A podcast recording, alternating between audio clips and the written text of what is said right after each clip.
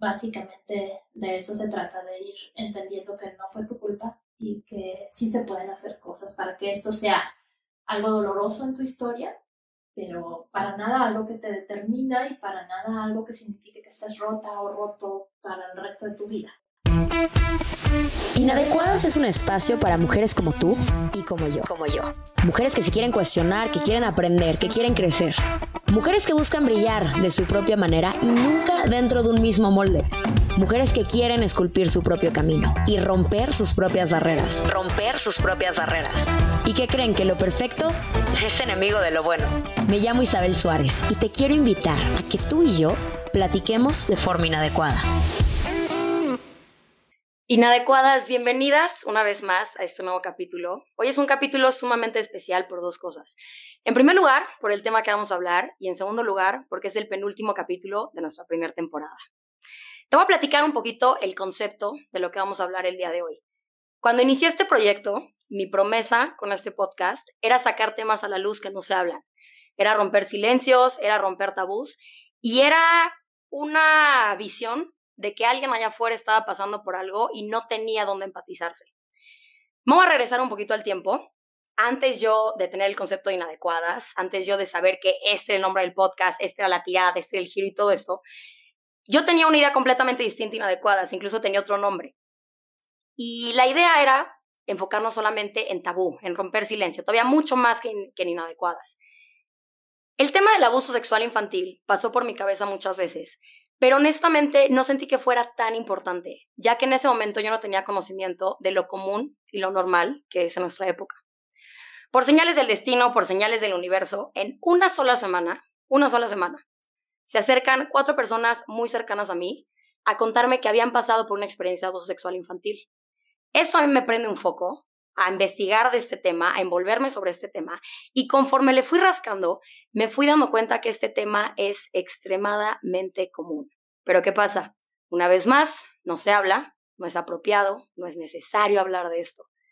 Y esto no solamente genera desinformación, sino que genera un silencio incómodo bien grande, bien importante, y sobre todo este silencio, en lugar de que ayude a la situación, va opacando más la situación, la va haciendo cada vez más complicada. Yo sé que hablar de un abuso sexual infantil es un tema incómodo, es un tema que podemos ver como, como crudo, como, como trágico. Y estos temas muchas veces no nos gusta platicarlos y no nos gusta informarnos sobre estas cosas. Pero hoy justamente en este capítulo tenemos dos misiones. En primer lugar, romper el silencio, empezar a hablar del abuso, empezar a entenderlo. Y en segundo lugar, si tú pasaste por una situación así, que sepas que hay un mundo de gente que trae tu misma experiencia, que trae tu misma carga y que no estás en lo más mínimo solo en todo este proceso. Estoy aquí con Anaña Castañer, psicóloga especializada en este tema. Te voy a contar dónde estoy. Estoy en su consultorio. Estoy rodeada de muñecos, peluches, legos y un montón de cosas para terapia infantil, cosa que me da esta vibra y esta emoción de estar tocando este tema todavía más. Analia, bienvenida Inadecuadas. Qué maravilla cerrar esta temporada contigo. Hola, Muchas gracias, igualmente gracias por el espacio y por darle luz a este tema que creo que es súper, súper, súper importante. Lo primero que me gustaría empezar a tocar, Nalia, como lo platicaba contigo antes de arrancar este capítulo, es lo, lo poco actualizada que está la psicología, por así decirlo, en tema de querer tener un diagnóstico con lo que a un niño le pasó. Entonces, para tener como las bases claras, me gustaría empezar a explicar qué es un abuso sexual y qué es un juego sexual, porque este término de juego sexual como que para mucha gente, si no lo conoces, puede sonar raro, pero de una forma natural es algo que a todos nos puede ocurrir de chiquitos. Entonces, primero que nada vamos a diferenciar qué es un abuso sexual, qué es un juego sexual. Exacto, para diferenciar qué es parte de la etapa de vida de una persona y qué está dentro del escenario ya de las violencias.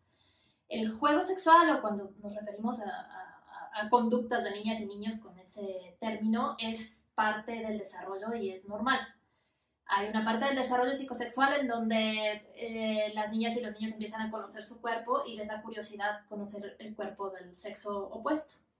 Entonces, normalmente buscan ver el cuerpo de otras personas y en general tiene esa connotación de curiosidad y de juego, en donde no hay temor, no hay mm, sentirse obligado a hacer algo y no hay conductas de control o de tratar de que otra persona, eh, o más bien que una persona fuerce a otra a hacer algo.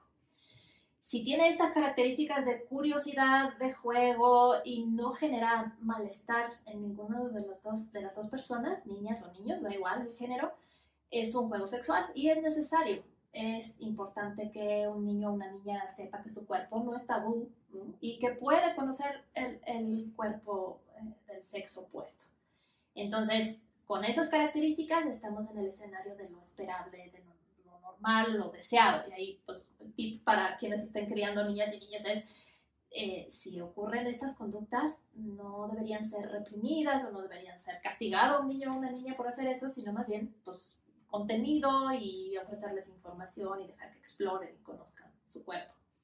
Incluso si hay eh, conductas de masturbación, por ejemplo, hay mucha gente que no sabe que alrededor de los 3, 4, 5 años es absolutamente normal y deseable que un niño conozca y explore su cuerpo. Entonces tampoco debería ser eso reprimido, pues, ni castigado, mucho menos. A veces somos las personas adultas las que ponemos ahí tabúes y mitos cuando es necesario que eso ocurra. Cuando pasamos de eh, juego sexual a violencia sexual, pues creo que ya me adelanté a decir las características. Puede ocurrir que uno de los niños o una de las niñas obligue a otro a, hacer algo. Y cuando aparece esta, esta variable de fuerza, opresión y, y obligatoriedad, ahí es cuando estamos en el terreno de lo violento.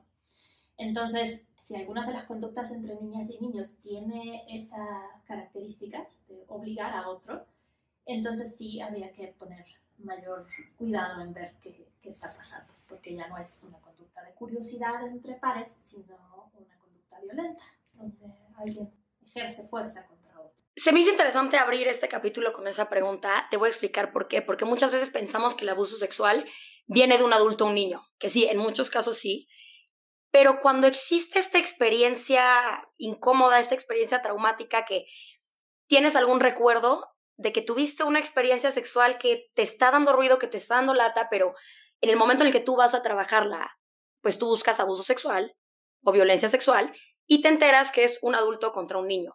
Entonces ahí qué pasa? Dices, ah, pues es que en mi caso fue un niño o una niña de mi misma edad, pues no tengo nada. E incluso muchas psicólogas, como le estaba platicando contigo hace rato, entran en este diagnóstico con viñetitas y características de, oye, pues es que tengo algo aquí en mi sexualidad, en mi psicología que me está haciendo ruido. Ah, cuéntame qué te pasó. Pues fíjate que tengo este recuerdo y yo estaba con mi primo, con mi amigo, lo que sea. Ah, los dos eran niños, eran de la misma edad. Sí, no te preocupes, fue un juego sexual, no te pasó nada. Pero oye, me está doliendo, me está pesando.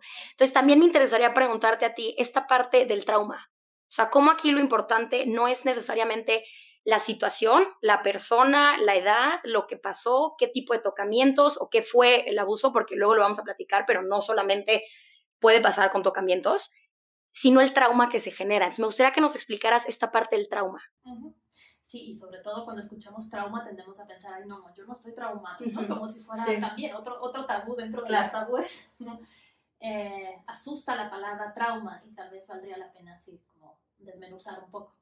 Cuando hablamos de trauma, estamos hablando de que viviste algo que sobrepasó tus capacidades de adaptación o de integración de esa información, porque por la razón que sea no tenías las herramientas suficientes para, para entenderlo. Por edad, por información, por contexto, porque la otra persona tenía más fuerza que tú, lo que fuera. Lo que te pasó te hizo sentir vulnerable, incapaz, confundida o confundido por eso, porque no tenías las herramientas todavía para entenderlo, acomodarlo, procesarlo y entonces pues vivirlo como algo más en tu vida que pudiste entender y manejar. Entonces, desde ese punto de vista, el trauma es 100% subjetivo sea, hay una persona que puede vivir una misma situación o dos personas vivir una misma situación, para una fue traumática y para otra no, tal vez, por un terremoto o cualquier eh, evento externo. Y eso depende de la situación y de cómo lo vivió. Entonces, de afuera alguien podría decirte, ah, pues si era entre niños y niñas de la misma edad, no pasa nada. Bueno, pasa si tuviste alguna de esas experiencias, de vulnerabilidad, de no poder hacer nada, de estar confundida o de sentir que alguien te obligaba a algo.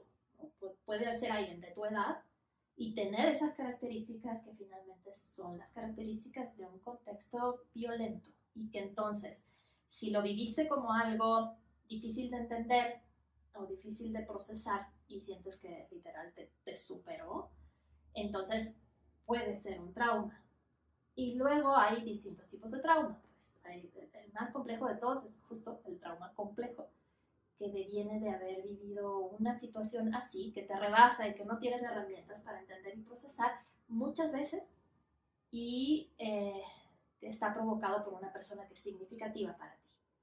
Entonces, la confusión y el atrapamiento son mucho más graves y la mente se acomoda a, esa situación para poder sobrevivir, literalmente.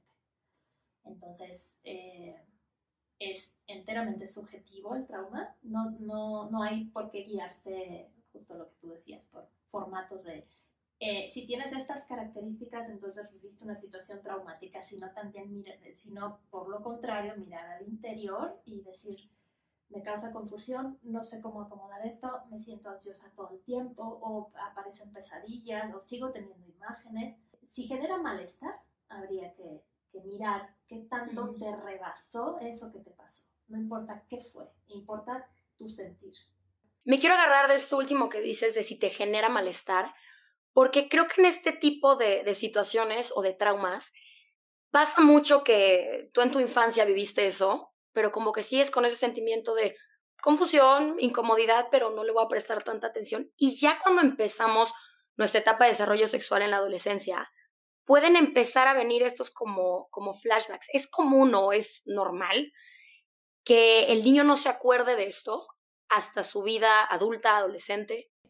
Sí, claro, claro. Bueno, hay muchos escenarios. Es, es, posible que no lo recuerde, es posible que no lo haya entendido como algo sexual hasta llegar a la adolescencia, que es cuando todo nuestro desarrollo nos, nos lleva hacia allá, hacia entender pues, todo lo que tiene que ver con genitalidad. Em, también es posible que haya guardado el secreto porque no se animaba a decirlo, porque justo eh, genera malestar, pero no se acaba de entender qué es. Entonces, veamos como esos tres escenarios. Es posible que no se haya dado cuenta que tenía una connotación sexual simplemente por etapa de desarrollo. Cuando eres pequeña o pequeño y hay un adulto que te dice que eso está bien y no tienes información más allá de tu propia realidad, entonces quien te construye la realidad es esa persona que está violentándote sexualmente, pero tú no tienes cómo saber que eso se llama violencia y que eso tendría que parar y eso tiene efectos negativos. Al contrario, lo que pasa cuando te sucede y eres pequeña o pequeño es que tiendes a pensar que en principio está bien, porque es lo que te dicen, y quien te cría te, está enseñando eso, entonces no tendría razón para pensar que no está bien. Em, y tiendes a pensar que tú eres parte de eso, que, que, pues, que pues sí, que estás ahí, que, tú fue tu culpa, como si fueras responsable o, culpable de eso que sucede. Esa es como la esencia de una enorme confusión. Y entonces eh, podrías darte cuenta que eso no está bien cuando tu desarrollo cognitivo ya pasa a etapas posteriores en la vida, sobre todo en la adolescencia, cuando ya tienes eh, en principio más información porque te puedes mover en espacios más amplios que tu que tu familia o que tus personas cercanas. Y entonces puede ser que te llegue información de, ah, entonces esto, esto que a mí me pasó resulta ser violento. Y ahí literal te cae el 20 de, ups, no era normal o no está bien, eh, o es sexual, eso que parecía no serlo. Entonces sí, sí es súper frecuente que durante la adolescencia ocurra. Entonces creo que esas son muchas de las cosas que a veces sacan de onda cuando se ve la violencia sexual desde el sentido común. Hay mucha gente que dice, no, no pues, ¿cómo puede ser? ¿no? Si, está ahora develando una violencia sexual, pero resulta que le pasó hace 15 años. No, pues, ¿cómo? ¿No? Seguro ahora lo inventa por alguna extraña razón o una maleficencia. ¿Por, ¿Por, qué ahora, casualmente? Exacto, ¿por qué ahora? Y bueno, ¿por qué ahora? Pues porque porque así es, así funciona la mente. Puede ser que cuando tenías 5 no, pero cuando tienes 20 y porque ya tuviste otras experiencias, puedes reestructurar ese, eso que te pasó o, reentenderlo desde otro lugar. Y entonces claro que es frecuente y claro que es cierto, sí es posible que una persona eh, guarde el secreto durante muchos, muchos, muchos años. Y ahí, bueno, a propósito del secreto, puede ser que no haya hablado antes porque no lo connotaba como algo sexual, porque no tenía las capacidades cognitivas para hacerlo ni la información. Eh, o puede ser que justo por este atrapamiento que se da cuando eres pequeña o pequeño, eh, sientas que si lo dices va a haber broncas. ¿No? Van a decir que fue tu culpa, o van a decir, ay, pero a ti te gustó, van a decir, ¿por qué no pediste ayuda? Que la verdad es que son de las reacciones más frecuentes. Pero ¿cómo si me pudiste haber dicho? ¿Pero por qué no corriste? ¿Pero por qué no dijiste que no? Pero por... Eso, eso sí se percibe, porque suele ser la reacción de, de, las personas adultas. Entonces sí, te puedes quedar callado muchos años, aún sabiendo que hay algo ahí que no está bien. Se me hace bien importante y de esto me voy a agarrar, Analia, de esto último que estás diciendo de, pero ¿por qué no corriste? ¿Por qué no te defendiste? ¿Por qué reaccionaste de esta manera? Aquí me gustaría hacer este paréntesis en el tema de, de perspectiva de género, porque creo yo, y digo, esto es desde mi punto de vista, que cuando una niña pasa por un abuso, en el caso de una mujer, es como este sentimiento de, ay, la inocencia, se la rompieron, princesita delicada que no va a poder sola, está rota, como que debilidad máxima. Y en el caso de un niño que pasó por una experiencia de abuso sexual, es como, ¿cómo carajos no te defendiste? Débil, poco hombre. Seguro le gustó. Seguro va a ser homosexual. Seguro no sé qué. Como que entran estas diferentes connotaciones dependiendo de si fue niño o si fue niña. Y tenemos que quitarnos eso y entender que lo que pasó fue una experiencia traumática. Y que la psique humana, sí, un adulto piensa y dice, ay, sí, yo me hubiera, mi primo se me hubiera acercado de esa forma, pum, me hubiera reaccionado así. Así no sucede. La mente no se programa de esa manera. No, la mente no se programa de esa manera y en general quien ejerce violencia sexual arma el contexto para no hacerlo de esa manera. Claro. ahorita decimos cómo, pero respecto a lo de género, sí está transversalizado y, de, manera muy brutal en cómo percibimos y cómo actuamos frente al develamiento o, o, incluso si has vivido violencia, cómo el autodiálogo te dice, claro. claro, es que yo siendo hombre, ¿por qué no me defendí? Es mi culpa no haberme defendido, ¿no? O a lo mejor sí, trastoca mi orientación sexual. Pues eso es, nada, hay que decirlo así abiertamente y claramente, la orientación sexual no tiene nada que ver con haber vivido violencia sexual.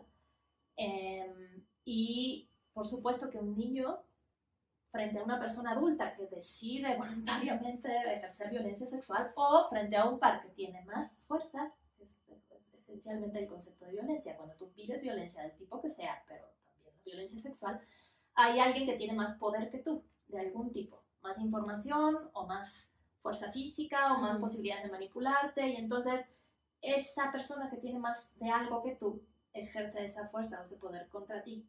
Y lo que se genera es justo confusión, paralización, no poder defenderse por la razón que sea, por manipulación afectiva o por fuerza física tal cual o por amenazas.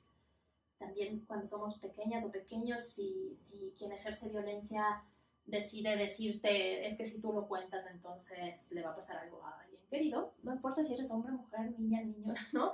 Esa amenaza te la crees. Y eh, el tabú que hace que los varones eh, guarden silencio en nuestra cultura patriarcal y machista es, es muy, brutal y muy terrible, porque entonces eh, les resulta todavía más difícil pedir ayuda que a las niñas o que a las mujeres, porque sería justo aceptar que soy débil, que entonces no pude cuidarme solo y entonces soy poco hombre. Y luego todo esto que ya mencionaste de seguramente va a pasar algo con tu orientación sexual. Exacto. El atrapamiento es muy brutal y muy duro y no es cierto. Claro, porque si lo analizas desde ya una edad adulta, pones tu conocimiento y tu razón como si cuando pasó eso la tenías, ¿no? Y, no, así no funciona. Y ahorita que estamos como que en esta misma línea de la, de la culpa que genera un abuso sexual, una violencia sexual, me gustaría preguntarte, esto se me hace enorme y le quiero poner este, este hincapié, porque siento que muchas veces esto genera un sentimiento de culpa horrible. Cuando un niño o una niña pasan por esta situación de abuso, es común o es probable que tanto el niño tenga una excitación como que la niña lubrique. Y esto en la vida adulta se puede relacionar como, oye, pero es que si yo tuve una erección, eso quiere decir que, que sí me estaba gustando, que, que sí lo quería. Entonces me gustaría que nos explicaras cómo es distinto este tipo de, de, excitación y que no necesariamente va relacionada con que había un deseo sexual o un gusto sexual en lo que estaba sucediendo. Sí, no, por supuesto. Pueden ocurrir esos eventos simplemente porque el cuerpo reacciona como si fuera un, cualquier otro estímulo, ¿no? Si sientes comezón y te rascas, sí. pues, se pone pimienta, estornuda. Exacto. El cuerpo reacciona, y eso tiene que ver con, con una reacción fisiológica, biológica y demás, que no tienen nada que ver con una elección, elección ¿sí? Y, y, que tampoco tienen nada que ver con una relación sexual cabal en donde tú, pues, sí, pues conocer de qué se trata el placer sexual, elegir ser libre eh, en, esa, en esa realidad, en esa experiencia. Entonces sí, sí, sí puede suceder y no tiene nada que ver con que, con que lo, lo desearas o con que lo buscaras y eso alrededor de entonces fue mi culpa porque sí me gustó. Uh Podrías redefinirlo como si mi cuerpo reaccionó frente a un estímulo que además alguien provocó, ¿no? porque no, no, es el escenario de tú autoestimulándote, en, por ejemplo, la masturbación normal que decíamos hace rato, es alguien estimulando tu cuerpo y eso ya es violencia. Entonces, eh, descrito así, podrías decir, sí, viví violencia. Y mi cuerpo reaccionó en automático como todos los cuerpos reaccionan frente a cualquier estímulo. Lo que hace a la realidad violenta y que hace que tú quedaste atrapado en eso es que justamente fue alguien quien, quien, quien apretó esos gatillos para su propio beneficio. Entonces, no, no, aunque tu cuerpo haya reaccionado, no tiene nada que ver con que lo consintieras o con que te gustó o con que por eso pasó. No, claro, son dos realidades totalmente antes de, pasar, a lo que sucede con, un adulto ya que tuvo esta experiencia en su infancia, me gustaría terminar como de englobar todo lo que hay detrás de un abuso sexual, ¿no? Como que primero me gustaría terminar de explicar la situación. Entonces, me gustaría que nos platicaras un poquito, por lo general, porque obviamente aquí no son blancos y negros, pero la situación común, la situación, no quiero usar la palabra normal, sí común, ¿Cómo sucede un abuso sexual? ¿Cómo es el acercamiento del adulto, el acercamiento del niño?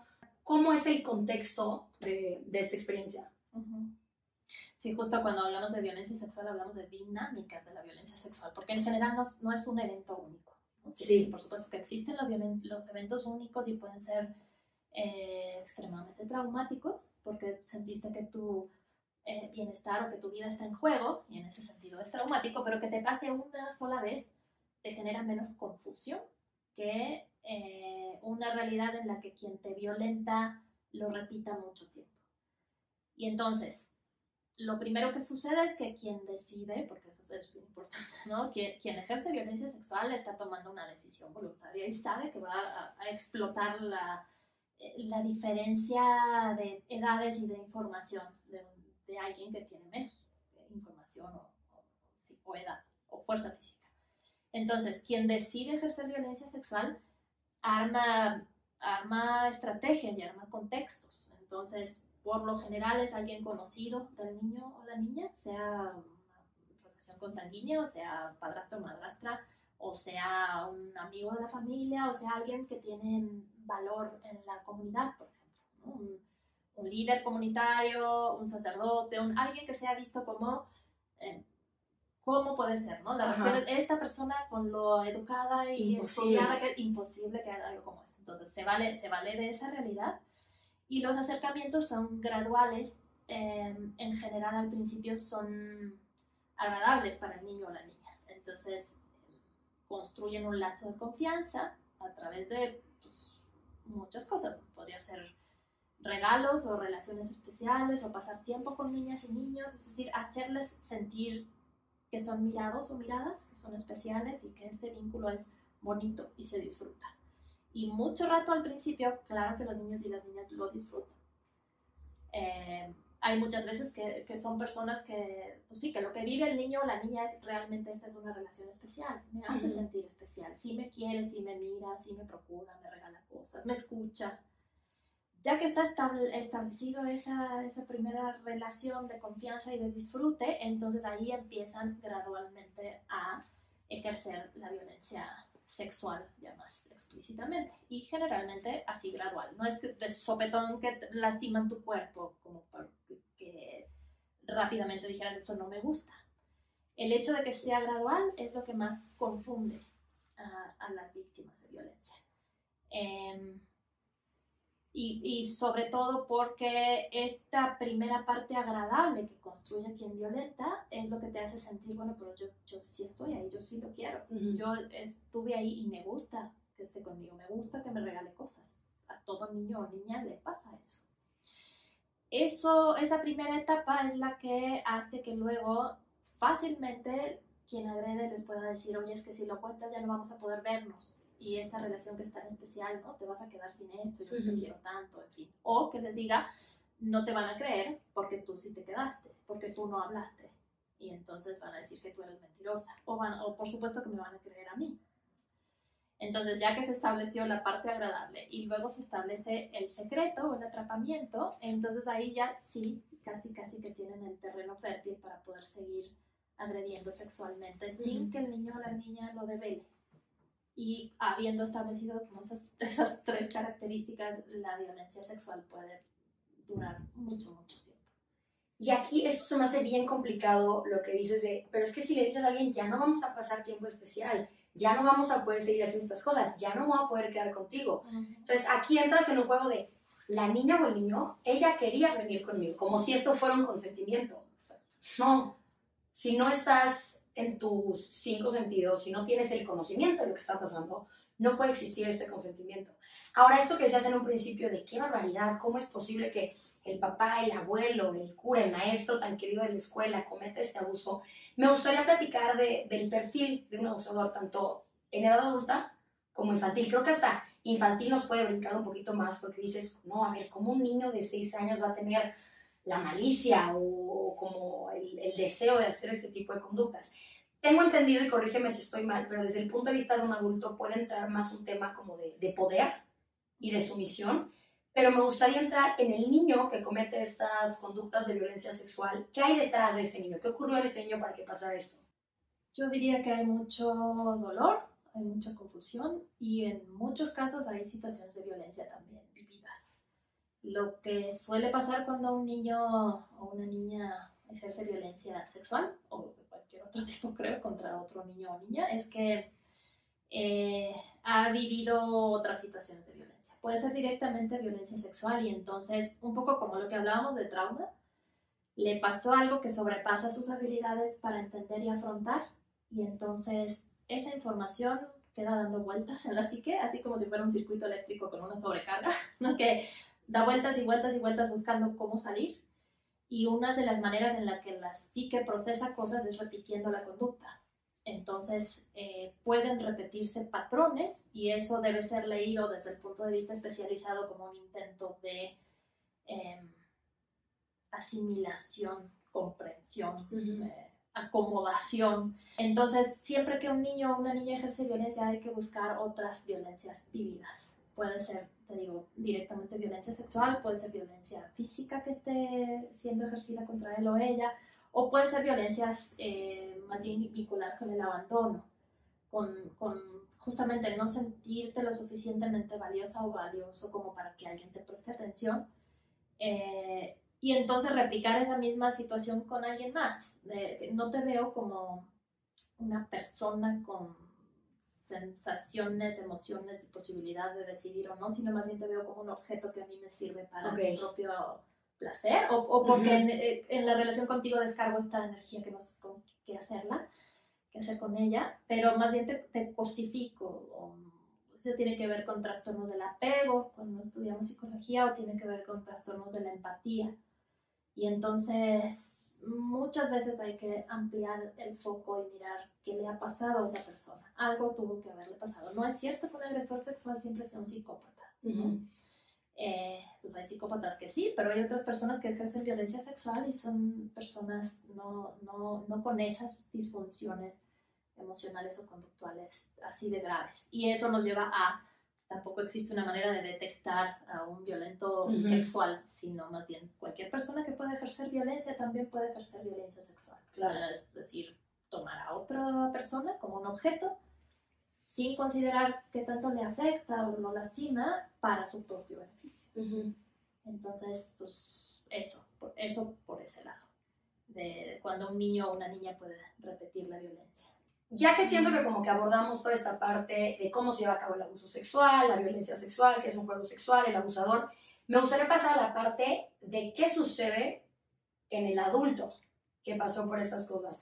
¿Cuáles son como ciertos rasgos o ciertos patrones de conducta que podrías notar en una persona adulta que pasó por una experiencia de violencia sexual infantil? Lo primero que habría que preguntarte, habría que preguntarse, perdón, es si esa persona tuvo oportunidad en algún momento de contarlo. Creo que hay personas adultas que sufren mucho, mucho, justo por esa realidad de viví algo eh, vinculado con la violencia sexual y nunca lo pude contar. Esas son como las, las experiencias más dolorosas, las que además se arrastran durante mucho tiempo. Y como nunca lo pude contar y lo silencié, aparecen otras cosas que tienen que ver con el con el cuerpo, tal vez. El, cuerpo hablando, ¿no? Tengo otros, otras dificultades, eh, como cosas que tienen que ver con la confusión, incluso con sentirme loca o loco, ¿no? Es, esto, justo lo que queda dando vueltas en el aparato psíquico es algo que no entiendo y entonces me hace sentir fatal, pero no lo puedo definir muy bien. Y entonces lo que creo es, ya, perdí la cabeza, ¿no? Estoy loca, estoy confundida, sobre todo porque si no lo puedes nombrar es posible que eso sea lo que te digan, ¿no? Claro. Ay, pues, estás, ¿no? Tienes un trastorno border o tienes eh, ansiedad nada más. o tienes ansiedad nada más. Sí, son, son cosas mal, mal miradas. Entonces, si no tuviste oportunidad de nunca contarlo, puede ser que sea todavía más doloroso y más difícil de aceptar, incluso para ti mismo, ¿no? En terapia hay muchas veces que las personas adultas vienen por otros problemas y después de un trecho compartido eh, de, pues entonces empiezan a decir, ah, es que esto nunca, nunca, o nunca le di importancia o, no me atreví a decirlo y, ahí está. Y suele ser a veces la, la raíz de, de, muchas complicaciones. La otra situación que es tremendamente dolorosa es que si lo viviste cuando eras más pequeña o pequeño y no, si, si tuviste a alguien a quien contarle, pero esa persona no te creyó y por lo contrario te silenció, eso también causa muchos, muchos, muchos problemas. Es el otro escenario complicado que te lleva además a guardarlo mucho tiempo.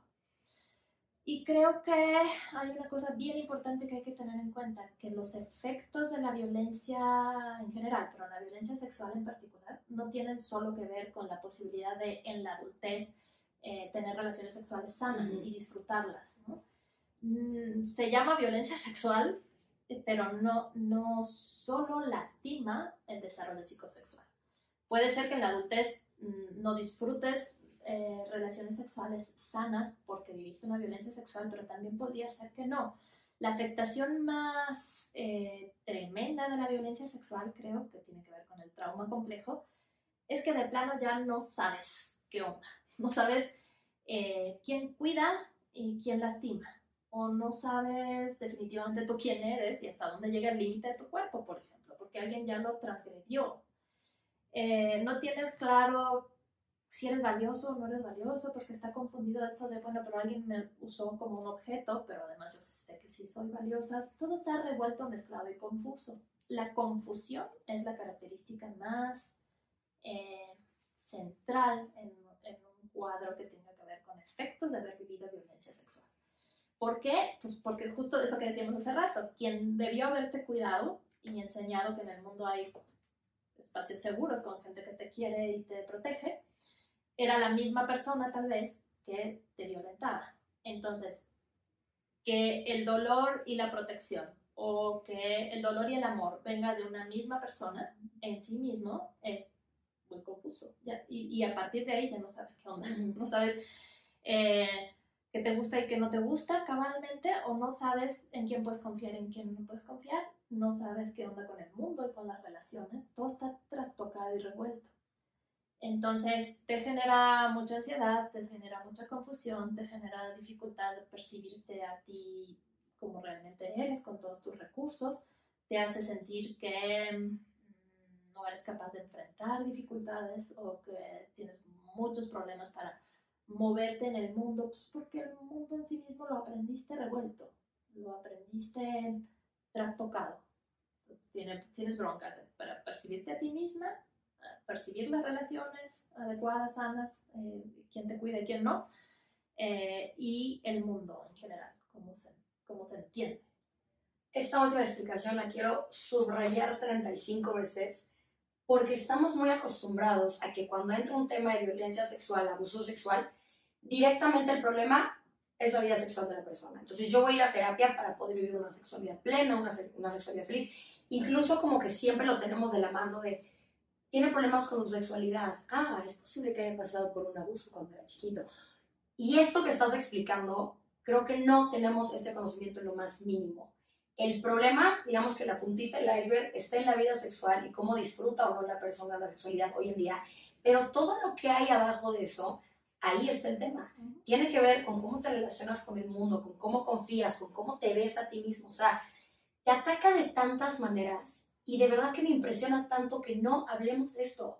Porque la persona que pasó por una experiencia va por la vida pensando que va al psicólogo intentando resolver su vida sexual y dices, ráscale más, más, más, porque está mucho más profundo este tema. Sí, hay una autora argentina que alguna vez la escuché en un congreso que se llama Irene Intevi y decía que ella la metáfora que más le gustaba para transmitir qué pasa con la violencia sexual en la infancia es como si te dieran un balazo en el aparato psíquico. Yo escuché eso y dije, ay Dios, es que sí, sí. Te, te mm, desbarata, te desbarata lo que tendría que ir sucediendo para que el desarrollo fuera normal, pero no solo en lo psicosexual, sino más bien en desde cómo te entiendes tú hasta cómo entiendes las relaciones y cómo entiendes el mundo todo, queda revuelto. Entonces de ahí puede llevar a, distintas ramificaciones y distintos efectos que pues hay que estar muy, muy especializado para poder entender, trabajar y, y sobre todo porque está sobre el manto de la vergüenza y la culpa. Entonces quienes han vivido violencia sexual tienden a creer que eso, que mejor no lo dicen porque les van a decir que por qué, sí. Eh, porque no pediste ayuda, lo que decíamos hace rato, porque te dejaste, porque ¿no? o te gustó, en fin. Eh, y entonces, pues eso no ayuda. Eh, y también está sobre el, sobre el manto de mejor no hablemos de esto, que es lo que tú mencionabas al principio. Creo que hay una parte de, lo humano que escucha esto, como tú decías, y dice, no, pues que esto no es posible, ¿no? Como, como una defensa inmediata a, ah, es que no pasa, o es que, eh, o no me va a pasar a mí, o yo me voy a dar cuenta, o no, esto no fue lo que a mí me pasó, porque es tan doloroso, terrible, cruel y demás, que la mente trata de negarlo claro. como, mecanismo de defensa, tal cual. Entonces, todos esos mantos que invisibilizan y hacen difícil que una persona que, que vivió violencia diga, no, sí, a mí me pasó, sin sentirse culpable, sin sentirse sola o solo, eh, y, y, con quien acuda a ayudarle a recuperarse, es de las cosas que, que más dificultan que, que esto sea atendido y que se supere y que, en fin, ojalá en algún momento podamos no vivir violencia sexual jamás, pero también hablar de la violencia sexual como una cosa que sí sucede, como la diabetes o como no sé, cualquier otra situación. Tal cual, tal cual, completamente. Y creo que al no existir esta como información de todo lo que acabas de explicar, es incluso esta como creencia de, ok, siento que yo viví una experiencia de violencia sexual, pero no pasa nada, no le voy a rascar, solamente voy a ir a terapia para solucionar mi parte sexual, o muchas veces ni siquiera voy a ir a terapia. Pero mi problema, voy a solucionar mi vida sexual, lo voy a hacer a mi manera, como la vida me da a entender. Y aquí quiero echar este mensaje una vez más, que esto va mucho más atrás, que sí mereces estar bien y que mereces recibir la ayuda correcta para poder vivir sin esta ansiedad, sin estas confusiones, sin todo esto que te está pesando y que chance no te estás dando cuenta que existe otra manera de vivir. Y en esta misma línea me gustaría entrar a la parte de sanación. ¿Cómo se recupera una víctima de esta experiencia? Creo que hay como varias etapas. Bueno, además vale la pena decir que cada recuperación es distinta porque cada persona es distinta y cada persona lo vivió distinto, ¿no? Desde cómo definir o no esta situación. Pero bueno, cada, cada, proceso es distinto. Eso podría ser un primer tip, ¿no? Si si te recomiendan una terapia que consiste en, no sé, 10 sesiones así rígidas y estructuradas donde primero se hace esto, esto, esto, esto y esto, a lo mejor te funciona, pero podría ser que no. Inténtalo, pero si no sirve no es que tú estés mal, sino que el abordaje no fue suficiente, porque cada persona es distinta. Eh, creo que la primera parte es la de encontrar un contexto donde no te sientas enjuiciada, enjuiciado o recriminado con alguno de estos mensajes que a veces hasta salen sin, sin darse cuenta, ¿no? Hasta cuando estás entrevistando a una persona podrían decir, ah, pero pero ¿y cómo? ¿no? Pero, ¿y, y dónde pasó? Como, como transmitiendo pero, pero algún, cuéntame qué pasó. Sí, pero, pero pues, sí fue, sí te traumó eso, sí, eh, algún sesgo de duda como de, pero ¿y estaba tu mamá en la casa? Sí, hay veces que sí, así pasa. Hay, hay muchas cosas que enseguecen y que eh, esto que decía de los, los mantos de silencio que hacen que, que sí, que suceda en la misma casa donde hay otras personas o que suceda por parte de alguien que tú dirías, no, jamás podría hacer esto. Entonces, lo primero es encontrar un espacio de mucha, mucha confianza que te genere seguridad, eh, donde puedas, que es lo siguiente, entender con muchísima contundencia que fue algo que te hicieron. No fue algo que en donde tú tuviste alguna participación, porque no fue simétrico, no fue, o sea, por eso del ejercicio de poder y porque era alguien que ejerció poder y violencia contra ti con un montón de mecanismos, eh, no podrías haber hecho nada para defenderte o para entender que eso era violencia sexual. Entonces es algo que te hicieron. Por eso a veces es, sí es bueno hablar de fuiste víctima de violencia, primero, eh, para después pasar del lugar de víctima, que es el que te permite entender si pasó, es algo que te hicieron, que no fue tu culpa y que te hace sentir muchísima vergüenza y confusión, pero que justo porque no fue tu culpa, la vergüenza hay que ir dejándola al lado y trabajarlo y construirlo desde otra manera.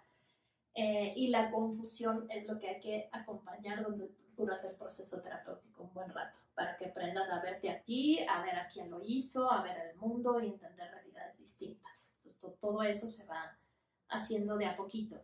Y luego hay que trabajar distintas áreas, por ejemplo, hay muchas veces que hay que trabajar lo cognitivo, porque la violencia sexual te dejó muchas ideas irracionales, como es que yo soy sucia, o yo estoy tonta eh, porque no me defendí, o, o ya eh, estoy mal por el resto de mi vida, nunca voy a poder funcionar bien, eh, en fin, eso tiene que ver a nivel cognitivo y habrá que trabajar esa parte también. Otra parte es la de trabajar cómo diferenciar qué te gusta y qué no te gusta y reforzarte tú internamente. Otra parte es poder contarlo alguna vez, si es que lo quieres y puedes ir haciéndolo en un espacio de confianza para que la experiencia no esté en el cuerpo y en las emociones, sino que también pueda pasar a, a una cosa más racional que a veces ayuda a acomodar las cosas. Y, en fin, hay que hacer muchas cosas, pues, pero básicamente de eso se trata, de ir entendiendo que no fue tu culpa y que sí se pueden hacer cosas para que esto sea algo doloroso en tu historia, pero para nada algo que te determina y para nada algo que signifique que estés rota o roto para el resto de tu vida. Por lo contrario, pues, ¿no? Hay gente que se recupera de esto y que es súper resiliente y que sí puede ser un momento difícil de tu historia, pero ahí está, sabes qué te pasó, pero ya, ya estás en otra cosa. Y sí, claro que, claro que te puedes recuperar de, una situación así de difícil. Esta última reflexión creo que es con lo que me gustaría empezar a cerrar este capítulo, porque creo que resume perfecto lo que queríamos hacer en esta conversación el día de hoy. Pero antes de irnos, me gustaría hacer un pequeño paréntesis. Si alguien allá afuera nos está escuchando y ha pasado por una situación, le están saliendo focos rojos que se está identificando con algo de lo que estamos contando, estuvo interesante la plática, pero ahora, ¿cómo busco ayuda? ¿No? A la gente que nos esté escuchando, ¿qué les recomendarías buscar? ¿Cómo encontrar al psicólogo que te va a acompañar? ¿Cómo encontrar la terapia correcta? Que yo sé que para cada quien lo correcto va a ser distinto, Exacto. pero un panorama muy amplio de cómo buscar ayuda en estos temas. Ok, amplio y así como tipo checklist. Eh, lo primero sería si vas a una terapia y te sientes juzgado o sientes que no te creen, cambia de terapia.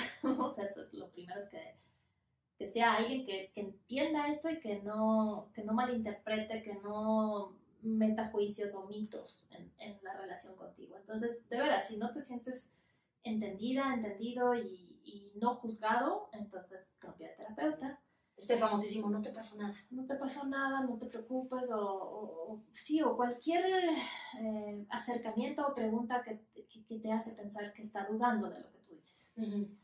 Cualquier terapeuta que no sepa sobre violencia, a lo mejor no entiende muy bien estas cosas. Hay, digo, como, como en todo, hay psicólogas o psicólogos que, que se especializan en ciertas cosas y justo si no tienes alguna información sobre cómo afecta la violencia, entonces es posible que no lo entiendas bien. tendría que ser entonces alguien que haya estudiado psicología, idealmente. Hay, gente que es psicoterapeuta pero no ha estudiado psicología y creo que para casos así de complejos, mejor que sea alguien que tenga el título de psicólogo o psicóloga y luego psicoterapeuta en alguna, algún área en particular. Entonces, sí, que entienda sobre psicología y que haya estudiado psicología y que luego tenga información sobre desarrollo, sobre violencia. Eh, y si es posible, pregúntale algo sobre si sabe sobre trauma y trauma complejo, que tiene que ver con, con todo esto que a veces sucede y qué es lo que, hace, lo que te hace diferenciar y en vez de pensar, ah, esta persona es border, ¿no? Eh, mejor lo piensas como esta persona ha sufrido mucho. Y esto que parece un cuadro border más bien es efectos de la violencia vivida. Eh, creo que esos serían como los, tips básicos. Si no te sientes creído, si no es psicólogo o psicólogo, si no tiene formación en violencia y si no conoce sobre el trauma y trauma complejo, a lo mejor no es alguien muy, muy especializado. Me gustaría cerrar este capítulo recalcando justamente lo que hablaba en la introducción. Ya basta de pensar que esto no pasa. Ya basta de querernos hacernos de la vista gorda y decir, esto no existe, mucho menos en mi familia, mucho menos en mi círculo cercano. Sí, sí pasa. Y de hecho es muy probable que alguien cercano a ti haya pasado por este tipo de cosas. Ya basta de silencios, ya basta de que este tema sea tabú, ya basta de callarlo. Estamos llegando a un momento que esto se necesita hablar para poderlo prevenir, para poder tratar y sobre todo para generar este espacio de empatía, de quitarle esta etiqueta de que una experiencia de violencia sexual te va a traumar, como decías tú hace rato, te va a romper, te va a destruir. Sí existe el poder sanar, pero para eso necesitamos empezar a quitar toda esta cortina de silencio. Tenemos que empezar a dejar de fingir que estos temas en mi casa no pasan, en mi círculo social no pasan, en mi comunidad no pasa. Sí pasa, eso no te toca escogerlo a ti, te toca escoger si decides hablarlo o si decides seguir callando para generar esta maquinita de que el tema se vaya haciendo cada vez más grande y más silenciado. Analia, gracias por esta conversación. Me llevo yo un mensaje de, de, un conocimiento y de una información, pero también un mensaje sanador de saber que las víctimas que están allá afuera tienen esta oportunidad de sanar y que cada día esto se va a seguir hablando y vamos a romper poco a poco el tabú con todo esto. Gracias nuevamente. Seguro que sí. Gracias a ti. Gracias a todas las que nos están escuchando y nos vemos en el siguiente miércoles de Inadecuadas. Hola a todas, gracias una vez más por escuchar este capítulo. Te quiero contar que Analía forma parte de una asociación que se llama Dilo Más, que se dedica a la prevención y al tratamiento sobre el abuso sexual infantil. Si quieres buscar ayuda sobre este tema o si te quieres informar más sobre este, las puedes encontrar en Instagram como arroba dilomásmx. También te quiero recordar que en el siguiente miércoles de Inadecuadas vamos a seguir hablando de este tema y vamos a tener nuestro cierre de temporada con Raquel Dishi, que es la fundadora de esta asociación y tiene la valentía suficiente para contarnos su testimonio.